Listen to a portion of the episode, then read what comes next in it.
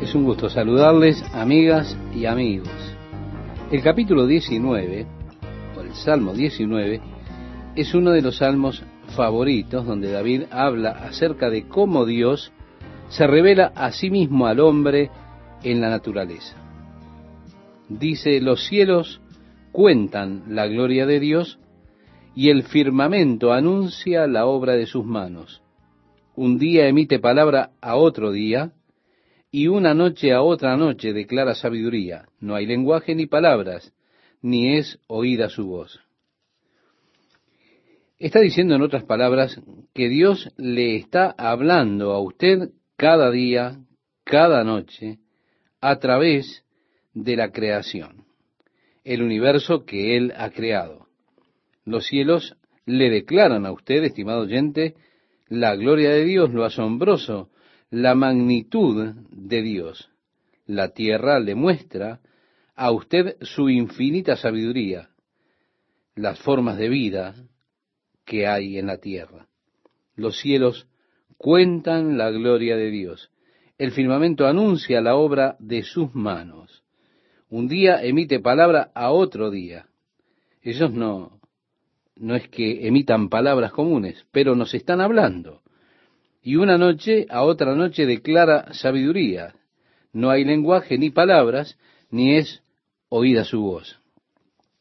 Es que Dios habla al hombre universalmente a través de lo que conocemos como naturaleza, pero aunque la naturaleza le hable a usted de la existencia de Dios, el testimonio de la naturaleza entonces no llega porque no puede decirle a usted acerca del amor de Dios y del plan redentor de Dios para su vida. Porque nosotros necesitamos esa revelación especial y Dios de esa manera nos dio a nosotros la revelación especial para que podamos conocer su amor y su plan para nuestras vidas. El hecho es que Dios existe. Todos nosotros lo sabemos por ver la vida que hay a nuestro alrededor, las diferentes formas de vida. El salmista David, en este salmo, por supuesto, habla de la ley del Señor, del testimonio del Señor y sus estatutos, los mandamientos de Dios, el temor de Jehová y los juicios de Dios. Todos estos son una parte de la revelación de Dios a nosotros, que la encontramos en su palabra. Dice el verso 7, la ley de Jehová es perfecta que convierte el alma. El testimonio de Jehová es fiel que hace sabio al sencillo. Los mandamientos de Jehová son rectos que alegran el corazón. El precepto de Jehová es puro que alumbra los ojos. El temor de Jehová es limpio que permanece para siempre. Los juicios de Jehová son verdad todos justos. Es que Dios, estimado oyente, se ha revelado a sí mismo en lo que Él creó. Pero Él se ha revelado más específicamente en su palabra. De esa manera tenemos la ley de Dios, su testimonio, sus estatutos, sus mandatos, sus juicios. Que según el salmista David en el verso 10 expresa deseable son más que el oro, sí, deseables más que el oro, y más que mucho oro afinado, y dulces más que miel, y que la que destila del panal. Oh, qué dulce es la palabra de Dios para nosotros, cuando venimos a ella cada día, cuando comenzamos a ser atraídos por esa dulzura de la palabra de Dios. Tu siervo es, además, amonestado con ellos. En guardarlos hay grande galardón. Así que cierra el salmo con una oración, diciendo, preserva también a tu siervo de las soberbias, que no se enseñoreen de mí. Entonces seré íntegro y estaré limpio de gran rebelión.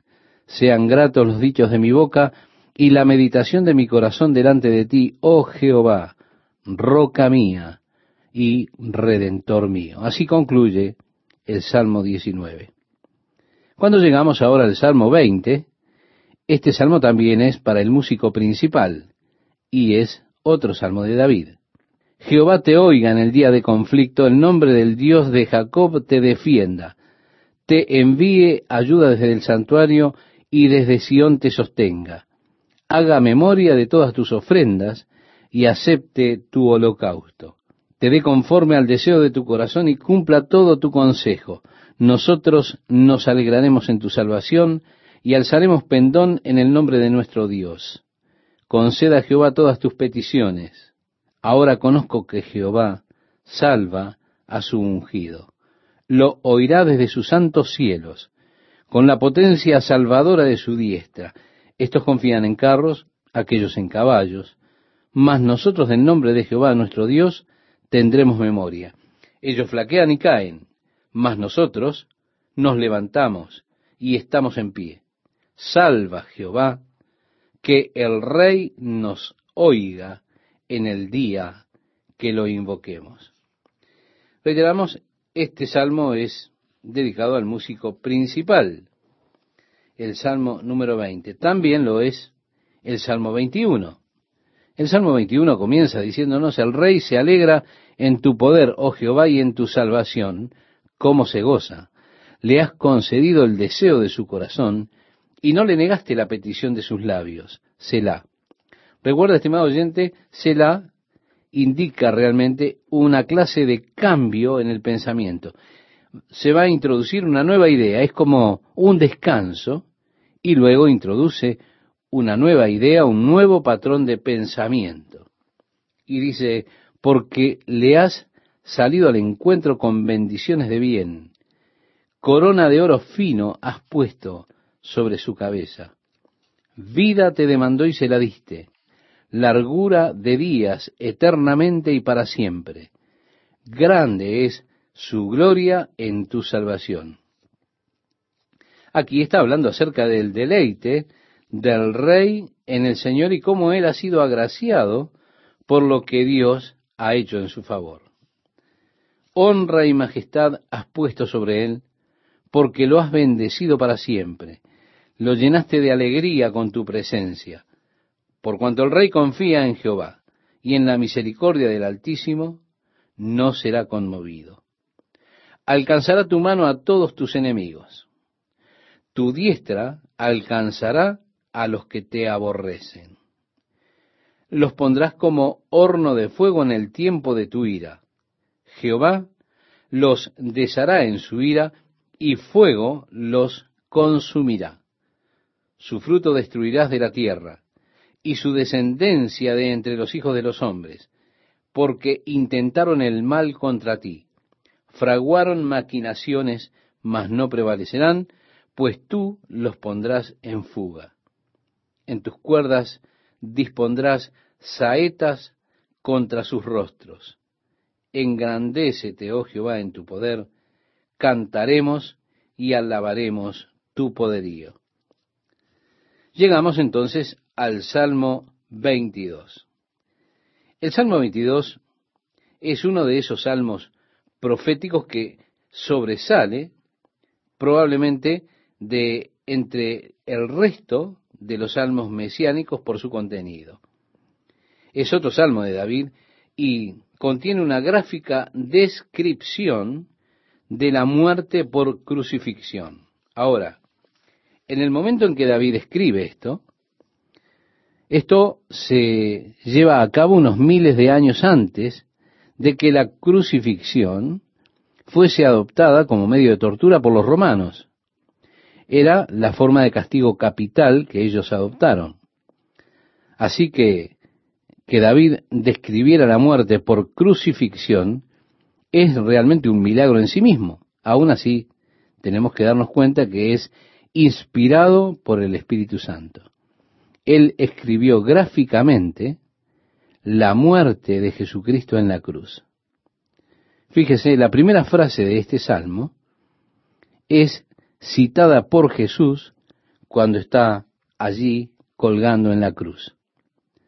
Jesús clamó, Dios mío, Dios mío, ¿por qué me has desamparado? Así comienza este salmo. En ese clamor de Jesús, desde la cruz, nosotros comprendemos más completamente la agonía que él vivió en el jardín de Getsemaní, cuando él buscaba, según pienso, si fuera posible, vivir lo que tendría que vivir, pero no a través de esa experiencia en la cual él sería dejado solo en la cruz. En el jardín leemos que él estaba orando, Padre mío, si es posible, pase de mí esta copa, pero no sea como yo quiero, sino como tú. Esa oración es repetida tres veces y allí él está sudando como si fueran grandes gotas de sangre que caían al suelo. La agonía de Cristo en el jardín de Getsemaní es explicada en este clamor de Cristo en la cruz. Dios mío, Dios mío, ¿por qué me has desamparado? Pero él fue olvidado por Dios en un momento. Y la razón para ser dejado de Dios, olvidado por Él, se nos da en este salmo, en el versículo 3. Él fue olvidado por Dios por un momento de manera que usted no tuviera que ser olvidado por Dios eternamente. Él fue olvidado por Dios cuando Dios colocó sobre Él, sobre Jesucristo, allí en la cruz, los pecados, las iniquidades de todos nosotros. Él soportó la pena de nuestro pecado. ¿Se da cuenta? El pecado siempre termina en separación de Dios. Dios le dijo a Adán, el día que de él comieres, ciertamente morirás. Esto lo pueden leer en el primer libro de la Biblia, en Génesis capítulo 2, versículo 17. Y está hablando allí de la muerte espiritual en la cual el espíritu del hombre es separado de Dios. Cuando la Biblia habla acerca de la muerte, como regla general, habla acerca de la muerte espiritual que tiene que ver con la separación del alma y del espíritu del hombre, la separación de Dios. Nosotros hablamos acerca de la muerte cuando el alma y el espíritu del hombre están separados de su cuerpo. Pero quizá usted anda caminando por allí tiene todas las funciones de su cuerpo perfectas. Parece que tiene mucha vida. Pero Dios lo mira a usted y dice, hey, tú estás muerto. ¿Por qué? Porque su alma y su espíritu están separados de Dios. Así que su espíritu está muerto. Vemos cuando Jesús pone sobre él mismo todos nuestros pecados, porque el pecado separa al hombre de Dios, como decía el profeta Isaías, en su libro en el capítulo 59, He aquí que no se ha acortado la mano de Jehová para salvar, ni se ha agravado su oído para oír, pero vuestras iniquidades han hecho división entre vosotros y vuestro Dios. Reiteramos siempre, el resultado o el efecto del pecado es este, separación de Dios. Así fue que Dios colocó sobre Jesucristo las iniquidades, los pecados de todos nosotros. Y él clama allí en la cruz, Dios mío, Dios mío, ¿por qué me has desamparado? Vemos que Jesús entonces identifica este salmo. Tal vez él está intentando darle un indicio a los discípulos, como diciéndole, vayan a casa y lean los salmos, ustedes sabrán lo que está sucediendo. Lean todo y comprenderán qué es lo que está pasando. Volviendo a nuestro Salmo 22, versículos 1 y 2, luego de decir, Dios mío, Dios mío, ¿por qué me has desamparado? Dice, ¿por qué estás tan lejos de mi salvación y de las palabras de mi clamor? Dios mío, clamo de día y no me respondes, y de noche y no hay para mí reposo. Recuerde esa oscuridad cubriendo la tierra y clamando en el día, clamando en la noche, la oscuridad, pero vemos la razón de la separación y no podemos olvidarnos de lo que dice el Salmo 22, versículo 3, pero tú eres santo, tú que habitas entre las alabanzas de Israel. El Dios santo no puede tener comunión con el pecado. La palabra comunión, estimado oyente, significa unidad, una común unidad, comunidad. Cuando Dios colocó sobre Jesús los pecados de todos nosotros, se produce allí esa separación. Dios es santo, como dice, pero tú eres santo. La razón por la que Él fue olvidado en la cruz es precisamente esa, porque Dios es santo y nuestros pecados fueron cargados sobre el cuerpo de Jesús allí en la cruz.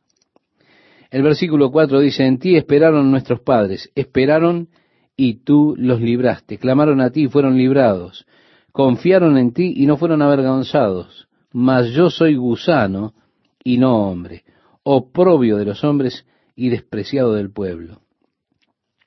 Por supuesto, esto también fue profetizado en el capítulo 53 del libro de Isaías. Allí dice cómo él sería despreciado, rechazado por los hombres. Sí, como dice aquí, oprobio de los hombres y despreciado del pueblo. A partir del verso 7 leemos, todos los que me ven me escarnecen, estiran la boca, menean la cabeza diciendo, se encomendó a Jehová, líbrele él, sálvele, puesto que en él se complacía. Recuerda, estimado oyente, al sumo sacerdote y los demás que estaban allí, cuando Jesús estaba crucificado, estaba colgado de la cruz, ellos dijeron, él confió en el Señor para que lo libere. Que lo baje si él realmente es el Mesías y nosotros le adoraremos. Y todas esas cosas que ya hemos estudiado. El verso 9 dice, pero tú eres el que me sacó del vientre, el que me hizo estar confiado desde que estaba a los pechos de mi madre. Sobre ti fui echado desde antes de nacer, desde el vientre de mi madre, tú eres mi Dios. Nuevamente, nos preguntamos, ¿dónde está la conciencia o dónde comienza realmente la vida? Han descubierto que hay un poco de conciencia del niño en el estado fetal. Y se dice que desde la semana 12 el niño comienza a tener funciones normales. Comienza a dormir, tiene momentos de despertarse, si la madre grita, tal vez despierta al niño y en ese momento comienza a reconocer la voz de la madre.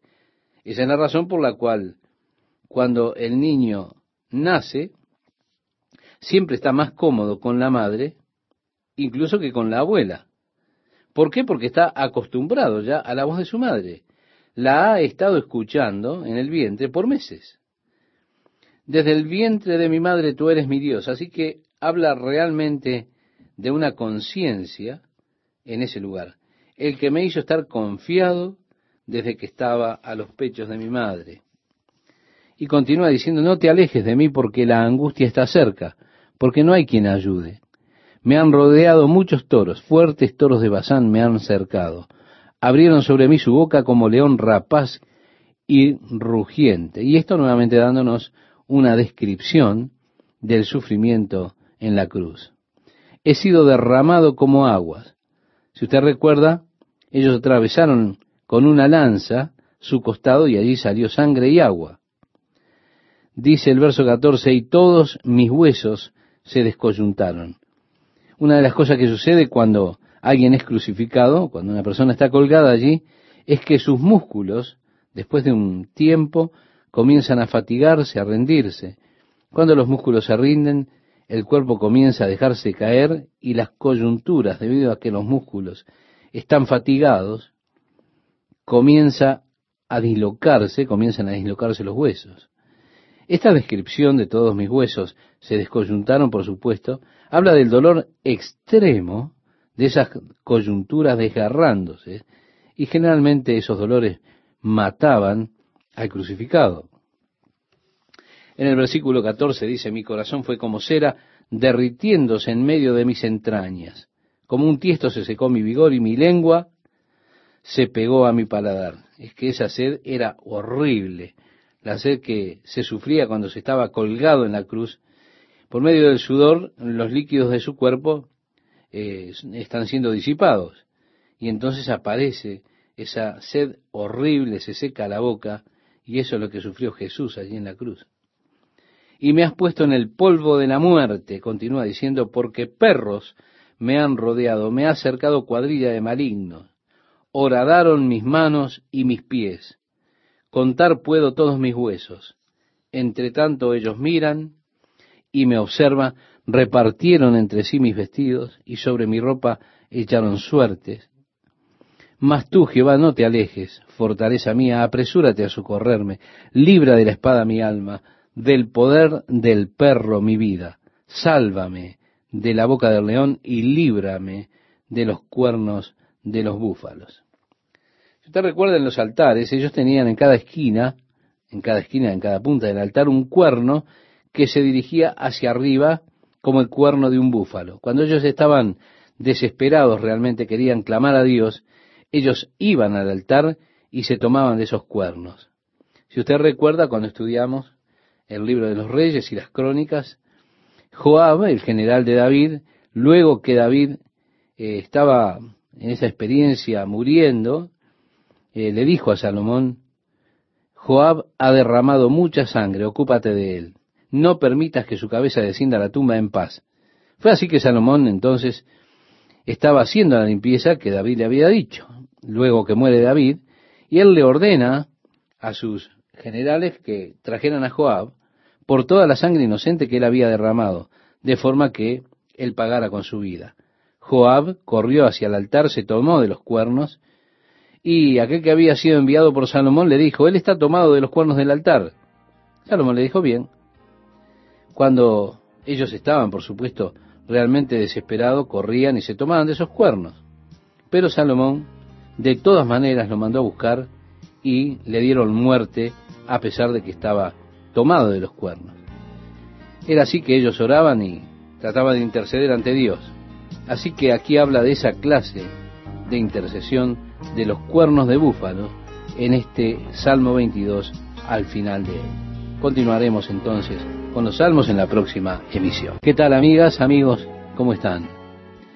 Nuevamente estamos con el Salmo 22 y es descriptivo totalmente de la cruz. Dice el versículo 14, he sido derramado como aguas. Cuando él estaba en la cruz, cuando Jesús estaba allí crucificado, uno de los soldados tomó su lanza y atravesó su costado y salió sangre y agua. Sigue diciendo, y todos mis huesos se descoyuntaron. Mi corazón fue como cera, derritiéndose en medio de mis entrañas. Como un tiesto se secó mi vigor y mi lengua se pegó a mi paladar y me has puesto en el polvo de la muerte. Es horrible la sed que sentían en la cruz. Esa horrible sed que se siente cuando se está colgado allí por medio del sudor va eliminando los líquidos del cuerpo y aparece entonces esa horrible sed, se seca la boca y como dice mi lengua se pegó a mi paladar. Y continúa diciendo, y me has puesto en el polvo de la muerte, porque perros me han rodeado, me ha acercado cuadrilla de malignos, horadaron mis manos y mis pies. Contar puedo todos mis huesos. Entre tanto ellos me miran y me observan. Repartieron entre sí mis vestidos, y sobre mi ropa echaron suertes. Mas tú, Jehová, no te alejes, fortaleza mía, apresúrate a socorrerme. Libra de la espada mi alma, del poder del perro mi vida. Sálvame de la boca del león y líbrame de los cuernos de los búfalos. Recordábamos en la última emisión que sobre los altares tenían en cada esquina del altar un cuerno, un cuerno simple que iba hacia arriba, como el cuerno de un unicornio cuando estaban realmente desesperados y, querían clamar a Dios, iban al altar, se aferraban a los cuernos y oraban intercediendo ante Dios. Así que aquí habla de esa clase de intercesión desde los cuernos del altar. Luego dice, anunciaré tu nombre a mis hermanos, en medio de la congregación te alabaré. Los que teméis a Jehová, alabadle, glorificadle descendencia toda de Jacob, y temedle vosotros, descendencia toda de Israel, porque no menospreció, ni abominó la aflicción del afligido, ni de él escondió su rostro, sino que cuando clamó a él, le oyó. Si Dios escuchó a Jesús cuando él clamó allí en la cruz. De ti será mi alabanza en la gran congregación. Mis votos pagaré delante de los que le temen. Comerán los humildes y serán saciados. Alabarán a Jehová los que le buscan. Vivirá vuestro corazón para siempre. Se acordarán y se volverán a Jehová todos los confines de la tierra. ¿Se da cuenta? Está prediciendo la salvación que salió para los gentiles. Y todas las familias de las naciones adorarán delante de ti porque de Jehová es el reino y él regirá las naciones. Comerán y adorarán todos los poderosos de la tierra. Se postrarán delante de él todos los que descienden al polvo. aun el que no puede conservar la vida a su propia alma. La posteridad le servirá. Esto será contado de Jehová hasta la postrera generación. Vendrán y anunciarán su justicia. A pueblo no nacido aún anunciarán que Él hizo esto. Precisamente, estimado oyente, tenemos aquí el Evangelio que ha venido hasta nosotros.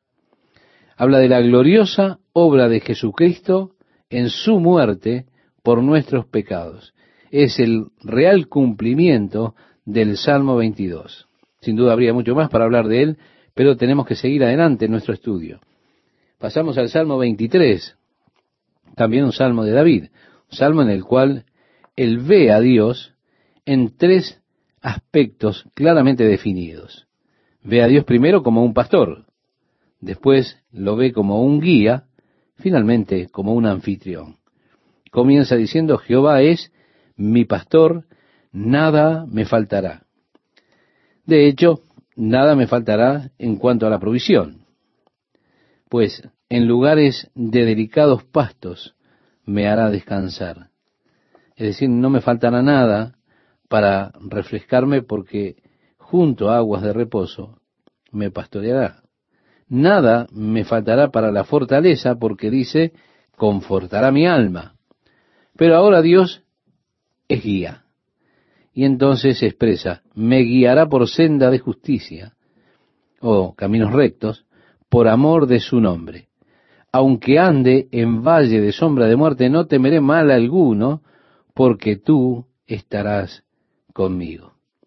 Dios está guiándome ahora a través del camino de la vida. Él me guía. Así dice en Proverbios capítulo 3, verso 6. Reconócelo en todos tus caminos y Él enderezará tus veredas.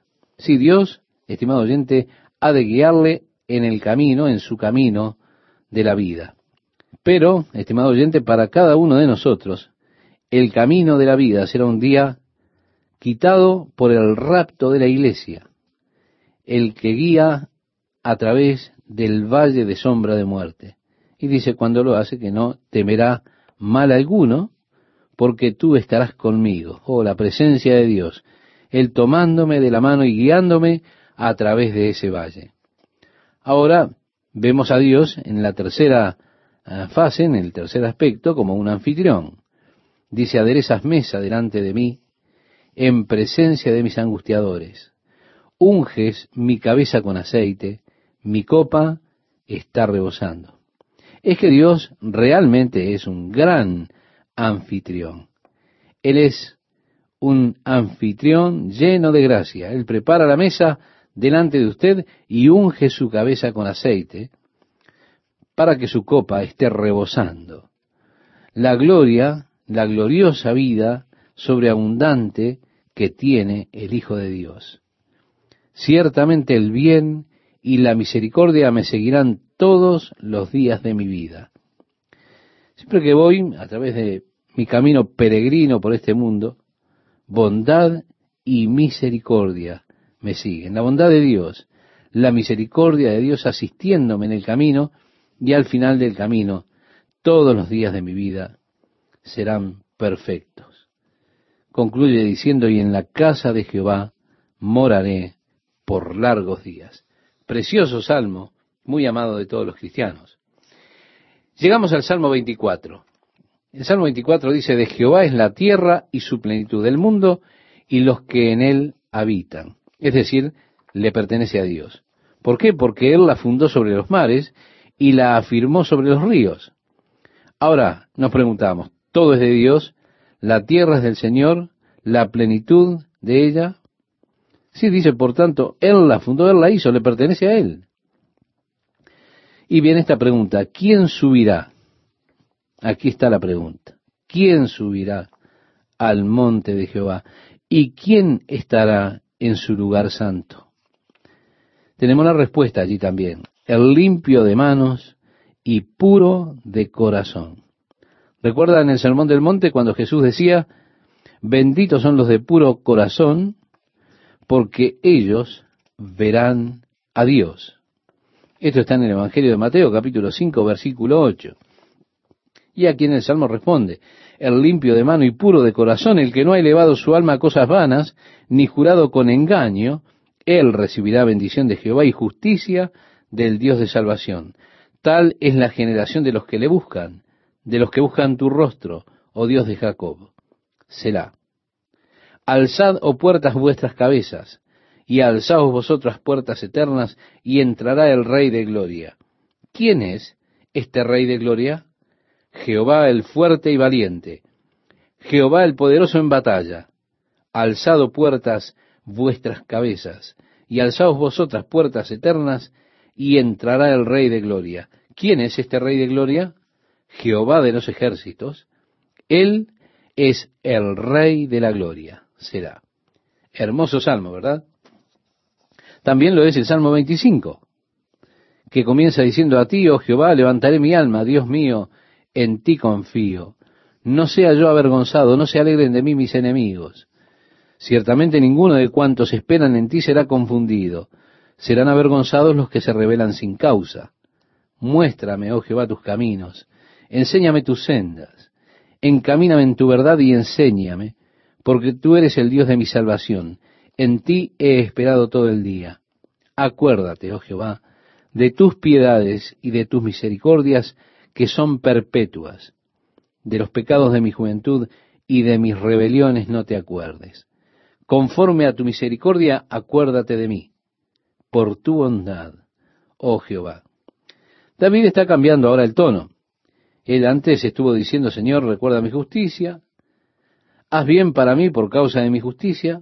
Ahora, cuando él va envejeciendo y comienza a mirar hacia atrás, él mira en retrospectiva, está diciendo, Señor, no recuerdes los pecados de mi boca. Conforme a tu misericordia, recuérdame. Y por tu bondad, oh Señor. Cambió la forma de ver las cosas de David. Continúa diciendo, bueno y recto es Jehová. Por tanto, él enseñará a los pecadores el camino, encaminará a los humildes por el juicio y enseñará a los mansos su carrera. Todas las sendas de Jehová son misericordia y verdad. Todos los caminos del Señor son misericordia y verdad. Eso es lo que quiere decir. Para los que guardan su pacto y sus testimonios. Así que todos los caminos de Dios hacia usted son caminos de misericordia y de verdad, si usted guarda el pacto y si camina en sus testimonios. Esa es la condición. A partir del versículo 11 leemos, Por amor de tu nombre, oh Jehová, perdonarás también mi pecado, que es grande. ¿Quién es el hombre que teme a Jehová? Él le enseñará el camino que ha de escoger. Gozará él de bienestar y su descendencia heredará la tierra. La comunión íntima de Jehová es con los que le temen, y a ellos hará conocer su pacto. Hermoso salmo. El secreto de Dios, los gloriosos misterios de Dios. ¿Cuál es el secreto del Señor? Podemos preguntarnos. El apóstol Pablo nos dice acerca del secreto del Señor. Ese secreto es Cristo en usted. Esa es la esperanza de gloria. Ese es el secreto. Es un misterio escondido desde el comienzo del mundo, pero ahora revelado a la iglesia. Cristo en ustedes, decía el apóstol Pablo, la esperanza de gloria. Y Él lo revela a quienes guardan su pacto. Llegamos ahora al Salmo 26, a otro Salmo de David. Lo primero que dice es, Júzgame, oh Jehová, porque yo en mi integridad he andado. Luego, lo segundo, escudriñame, oh Jehová, y pruébame, examina mis íntimos pensamientos y mi corazón, porque tu misericordia está delante de mis ojos y ando en tu verdad. No me he sentado con hombres hipócritas, ni entré con los que andan simuladamente. Aborrecí la reunión de los malignos, y con los impíos nunca me senté. Lavaré en inocencia En el Salmo 73, él había dicho, o mejor dicho, dice Asaf, el salmista es Asaf allí, y expresa, he limpiado mis manos en vano en mi inocencia. Pero aquí David dice, lavaré mis manos en inocencia. Y así andaré alrededor de tu altar. Y avanza en este salmo pidiendo a Dios, andar en integridad, pidiendo a Dios que lo redima y tenga misericordia de él. El Salmo 27, también un salmo muy conocido y precioso, comienza diciendo, Jehová es mi luz y mi salvación, ¿de quién temeré? Jehová es la fortaleza de mi vida, ¿de quién he de atemorizarme? Sí, como un hijo de Dios, no necesito estar atemorizado. No, no, no tengo por qué temer, porque el Señor es mi luz, es mi salvación. No temeré lo que el hombre pueda hacerme, porque el Señor está velando por mí, Él es el que me guarda. Y aquí dice, y el que guarda a Israel no se adormecerá ni dormirá. El Señor es el que le guarda. Esto lo podemos encontrar en el Salmo 121. Es una realidad absoluta. No se dormirá ni se adormecerá el que guarda a Israel. Luego continúa hablando cuando se juntaron contra mí los malignos, mis angustiadores y mis enemigos. Y esto lo tenemos en el Salmo 27. Así habla de su experiencia contra los enemigos y cómo Dios lo pone en alto sobre una roca. De hecho, en el Nuevo Testamento se nos dice acerca de ofrecer al Señor sacrificios de alabanza, frutos de nuestros labios, como expresa también en el verso 6 de este salmo, cantaré y entonaré alabanzas a Jehová. Eh, no habla de traer trigo al Señor, no, de machacar una harina, coser pequeñas tortas y todo para sacrificarlo al Señor. No, no, eso ya no está más. No habla de traer animales, no, ya no se hace sacrificio con animales. Esto es el fruto de nuestros labios, no el fruto de la tierra, no el fruto de nuestros rebaños, sino el fruto de nuestros labios, alabanzas al Señor. Sacrificios aceptos delante de Él. El verso 8 dice en este Salmo 27, Buscad mi rostro, tu rostro buscaré, oh Jehová. Cuando Dios dijo, busca mi rostro, David dijo, muy bien, Señor, buscaré tu rostro. Así era David y así respondía. ¿Cuántas veces hubiese renunciado si no creyese en las promesas de Dios, si no hubiese creído en ver al Señor? Eso es lo que nos va a decir en definitiva desde el verso 9 al 13. Y el verso 14 expresa, aguarda a Jehová, esfuérzate y aliéntese tu corazón. Sí, espera a Jehová. Así culmina este precioso Salmo 27. Ya en el Salmo 28 comienza diciendo, a ti clamaré, oh Jehová, roca mía, no te desentiendas de mí, para que no sea yo, dejándome tú, semejante a los que descienden al sepulcro. Oye la voz de mis ruegos cuando clamo a ti, cuando alzo mis manos hacia tu santo templo. Vemos que David en su oración tiene esos momentos en los cuales él levanta sus manos a Dios. Y sigue adelante con este salmo hasta que nos encontramos con el comienzo del salmo número 29, donde expresa este dar a Jehová la gloria y el poder, la gloria de vida a su nombre. Hemos contado cómo reverencian el nombre de Dios. Ahora se nos manda dad a Jehová la gloria de vida a su nombre. El nombre que es sobre todo nombre es el nombre de Jesús. Adorad a Jehová en la hermosura de la santidad. Luego va a hablar de la grandeza del Señor. Y dice, voz de Jehová sobre las aguas. La voz de Jehová, la voz de Jehová. Esto es poesía hebrea pura, en la forma más fina. Allí tenemos esa clase de repetición que se utilizaba. La voz de Jehová está sobre las aguas. Voz de Jehová sobre las aguas. Truena el Dios de gloria. Jehová sobre las muchas aguas. Voz de Jehová con potencia. Voz de Jehová con gloria. Voz de Jehová que quebranta los cedros. Qué maravilla, mostrando el poder de Dios. Luego las preciosas promesas. Dios le dará fuerza, Dios le bendecirá con paz. Así culmina el verso 11 de este salmo.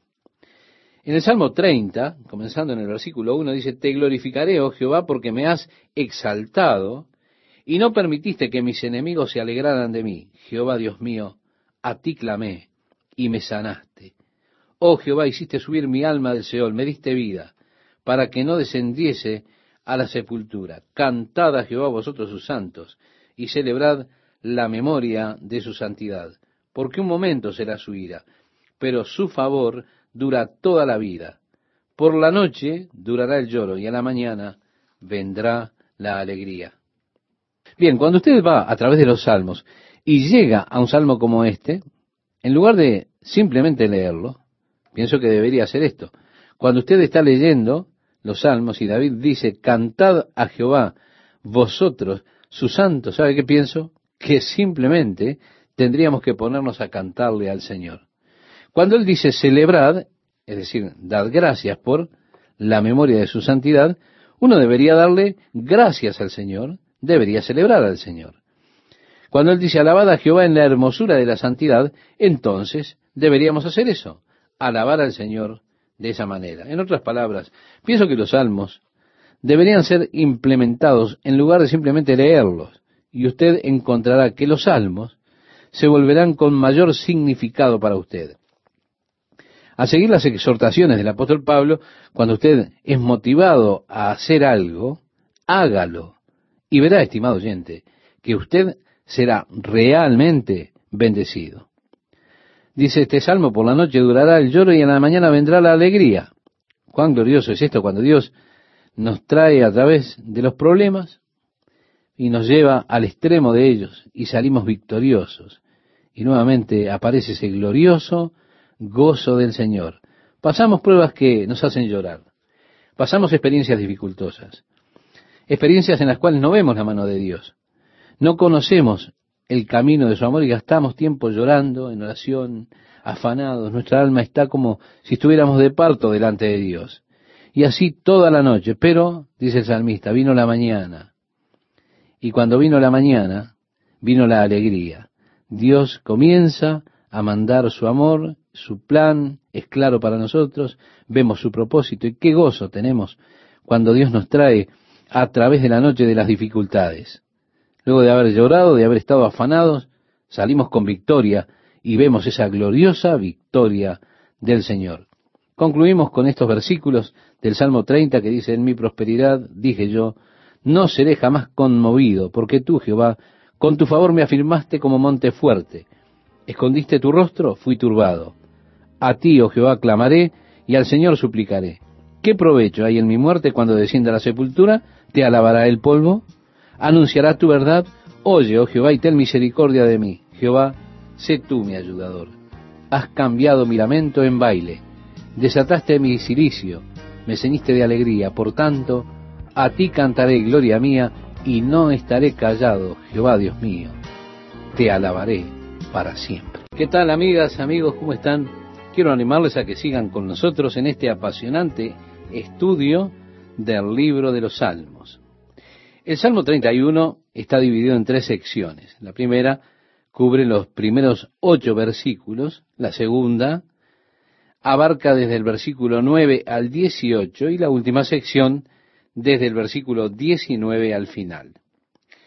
En la primera sección del Salmo nos encontramos con David y hay una clase de mezcla entre la confianza y la prueba.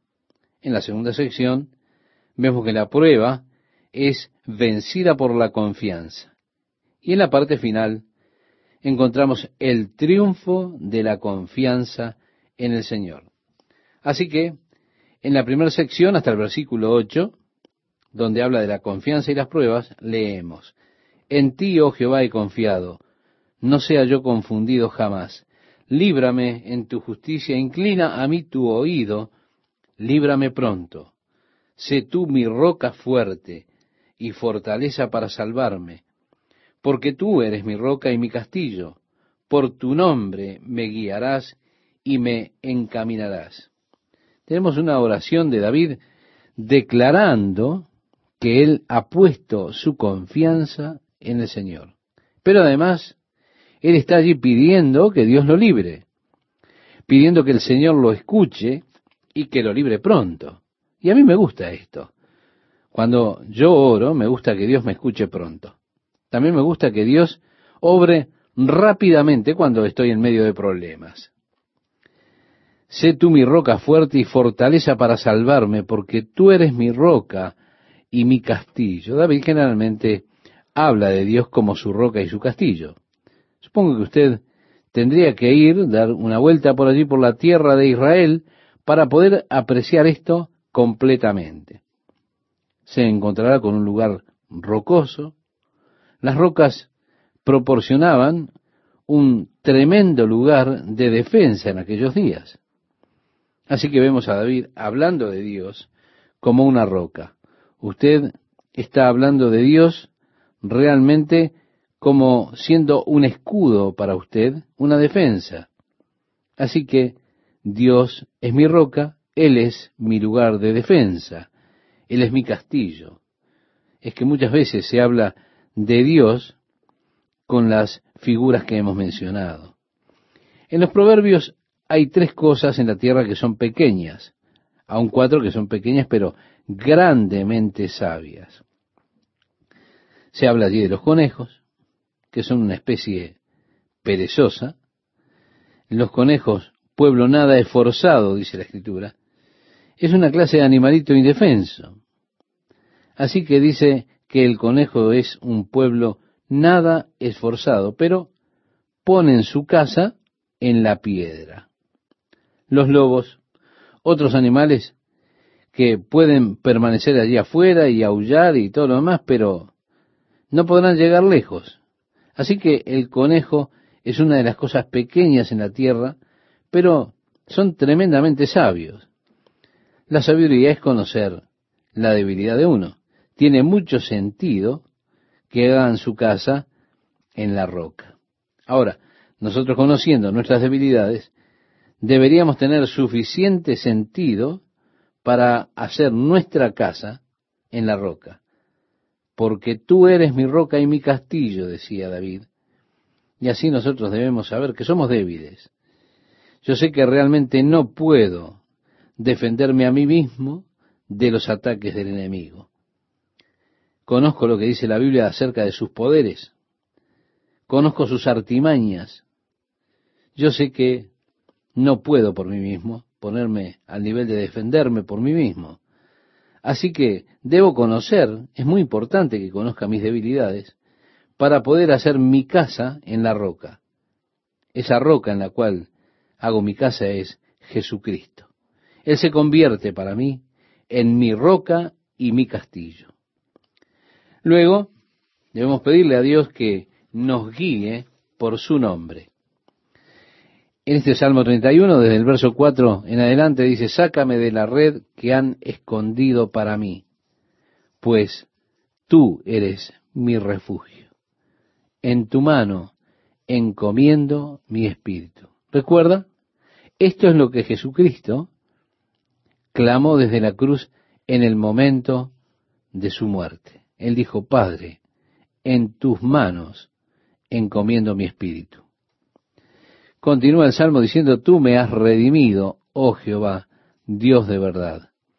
Aborrezco a los que esperan en vanidades ilusorias, mas yo en Jehová he esperado. Me gozaré y alegraré en tu misericordia, porque has visto mi aflicción, has conocido mi alma en las angustias. No me entregaste en manos del enemigo pusiste mis pies en lugar espacioso. Bien, ahora entramos en la segunda sección, donde la prueba es vencida por la confianza. Y allí dice, ten misericordia de mí, oh Jehová, porque estoy en angustia. Se han consumido de tristeza mis ojos, mi alma también y mi cuerpo, porque mi vida se va gastando de dolor y mis años de suspirar. Se agotan mis fuerzas a causa de mi iniquidad, y mis huesos se han consumido. De todos mis enemigos soy objeto de oprobio, y de mis vecinos mucho más. Y el horror de mis conocidos, los que me ven fuera, huyen de mí. He sido olvidado de su corazón como un muerto. He venido a ser como un vaso quebrado, porque oigo la calumnia de muchos. El miedo me asalta por todas partes, mientras consultan juntos contra mí e idean quitarme la vida. Sí, ellos habían puesto una trampa para David, estaban hablando acerca de él, y la vida de David estaba llena de dolor y lamento. Él es un permanente reproche de sus enemigos. Inclusive sus amigos lo habían abandonado. Lo trataban como a un hombre muerto, como un vaso roto, una vasija rota, algo que ya no tiene valor. Pero comienza a decir, mas yo en ti confío. Oh Jehová, digo, tú eres mi Dios. En tu mano están mis tiempos. Líbrame de la mano de mis enemigos y de mis perseguidores. Haz resplandecer tu rostro sobre tu siervo. Sálvame por tu misericordia. No sea yo avergonzado, oh Jehová, ya que te he invocado. Sean avergonzados los impíos. Estén mudos en el Seol. Enmudezcan los labios mentirosos que hablan contra el justo cosas duras, con soberbia y menosprecio. Llegamos a la sección final, cuando vemos el triunfo de la confianza. Él dice, cuán grande es tu bondad que has guardado para los que te temen, que has mostrado a los que esperan en ti delante de los hijos de los hombres. En lo secreto de tu presencia los esconderás de la conspiración del hombre, los pondrás en un tabernáculo a cubierto de contención de lenguas. Bendito sea Jehová, porque ha hecho maravillosa su misericordia para conmigo en ciudad fortificada. Decía yo en mi premura, cortado soy de delante de tus ojos, pero tú oíste la voz de mis ruegos cuando a ti clamaba. Amad a Jehová, todos vosotros sus santos. A los fieles guarda Jehová, y paga abundantemente al que procede con soberbia. Esforzaos todos vosotros los que esperáis en Jehová, y tome aliento vuestro corazón. Hemos visto el triunfo de la confianza, luego el aliento que da a los demás es que habiendo experimentado la ayuda de Dios, luego tenemos que buscar compartir y animar a otros para que también reciban la ayuda de Dios y experimenten la obra de Dios en sus vidas. Bien, el próximo salmo se piensa que fue escrito en el tiempo en que David pecó con Betsabe luego que el profeta de Dios Natán fuera a él y le hablara de ese pecado. David tenía muchas esposas. Aún así, un día andaba paseándose por la terraza de su casa, observando la ciudad de Jerusalén, y él vio en el techo de una casa que estaba cerca una mujer hermosa bañándose. Él se sintió atraído por ella y envió a sus siervos a la casa de ella para invitarla a venir. David tuvo un romance de adulterio con ella. Su esposo Urias en ese momento estaba en la batalla con el ejército de David bajo el mando del general Joab. David en una semana recibió un mensaje de ella que decía, estoy embarazada. Entonces David ordenó que su esposo Urias fuera traído de la guerra y él le diría algo así como, ¿cómo van las cosas? ¿Cómo está la batalla? ¿Cómo están los hombres allá?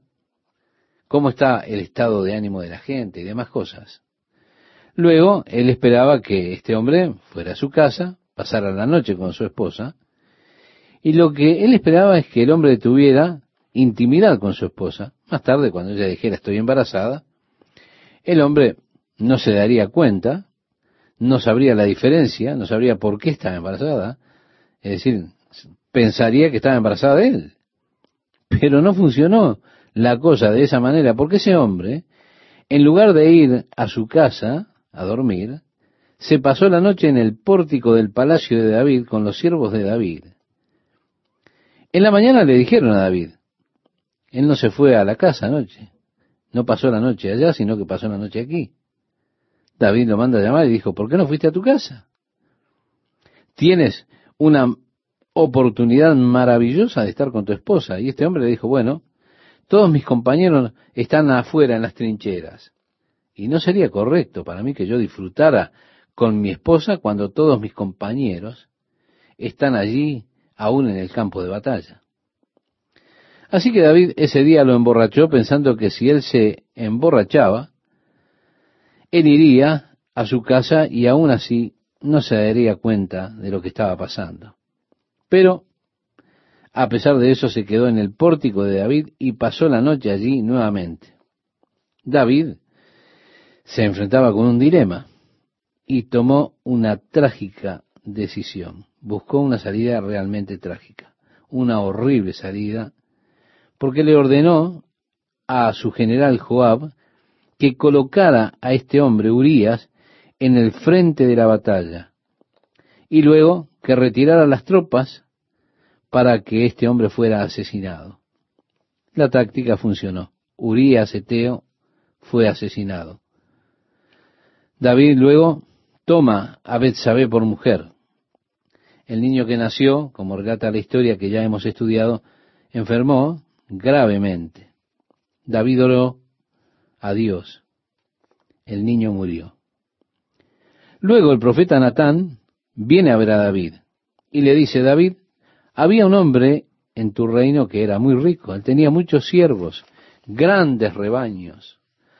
Al lado de su casa vivía un hombre muy pobre que tenía solo un cordero. El cordero era como un hijo para él. Dormía con él, comía de su mesa, era como una mascota, la mascota de la familia, podríamos decir. Ahora, ese hombre rico tenía amigos para cenar y él ordenó a sus siervos que fueran y por la fuerza tomaran ese único cordero de este pobre vecino y lo mataran para poder alimentar a sus invitados. David se enojó mucho y le dijo al profeta, ese hombre de seguro debe morir. Y Natán el profeta dijo, David, tú eres ese hombre. La respuesta de David a esto fue el arrepentimiento. Sí, las acciones de David fueron terribles, terribles. La escritura de ninguna manera busca excusar lo que hizo David, pero también muestran el arrepentimiento que tuvo David.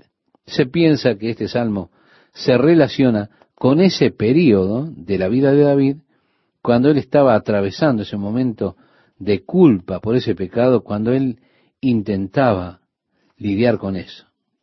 El primero estaba tratando de esconderlo, quería ocultarlo, quería ocultar ese romance ilícito. Y este salmo particular se relaciona con ese periodo. David comienza el salmo diciendo, Bienaventurado aquel cuya transgresión ha sido perdonada y cubierto su pecado. Qué feliz momento es cuando yo tengo la seguridad de que mi transgresión, mi pecado, ha sido perdonado, ha sido lavado por la sangre de Jesús. Hay una diferencia entre una transgresión y un pecado. Un pecado no siempre es un acto voluntario. La palabra pecado se arraiga en una palabra que significa errar el blanco. Dios dice, aquí está el blanco, quiero que le des a él. Muy bien, yo apunto y fallo. Tal vez no fallé deliberadamente. Tal vez intentaba darle al blanco. Quizá eso fue un triste disparo que hice yo. Eso aún es pecado, es errar el blanco. Yo erré el blanco. Sea deliberadamente o por debilidad, fracaso, por error, aún así es errar al blanco que Dios ha establecido. Es por eso que la Biblia dice, todos han pecado. La Biblia nos llama a todos por igual pecadores. Usted tal vez, se ponga un poco nervioso con esto, pero Dios dice que todos hemos cerrado el blanco. Ahora, cuando yo le digo a usted que el blanco de Dios es la perfección, que eso es lo que Dios quiere que usted sea, entonces yo preguntaría, ¿hay alguien aquí que quiera decir, o algún oyente que me quiera decir, yo le he dado al blanco, yo soy perfecto.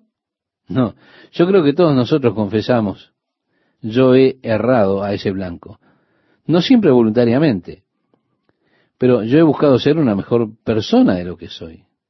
Pero no soy tan bueno como quisiera ser. Entonces he fallado al blanco. Ahora, una transgresión es un poco diferente, porque una transgresión es voluntaria. Un errar al blanco deliberadamente es una acción deliberada de desobediencia de nuestra parte hacia Dios. Dios dice, aquí está la línea, ahora Chuck, yo no quiero que pases esa línea. Y yo doy un salto sobre la línea y digo, ok Dios, ¿qué harás acerca de esto? Esa es una transgresión deliberada, voluntaria.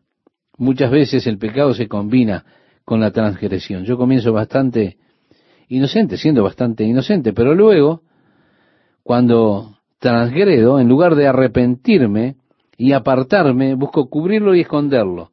Y se mezcla eso hasta que se vuelve una transgresión. De todas maneras, cuán feliz soy yo cuando Dios me perdona, cuando todo termina, cuando ya todo está lavado por la sangre de Jesús.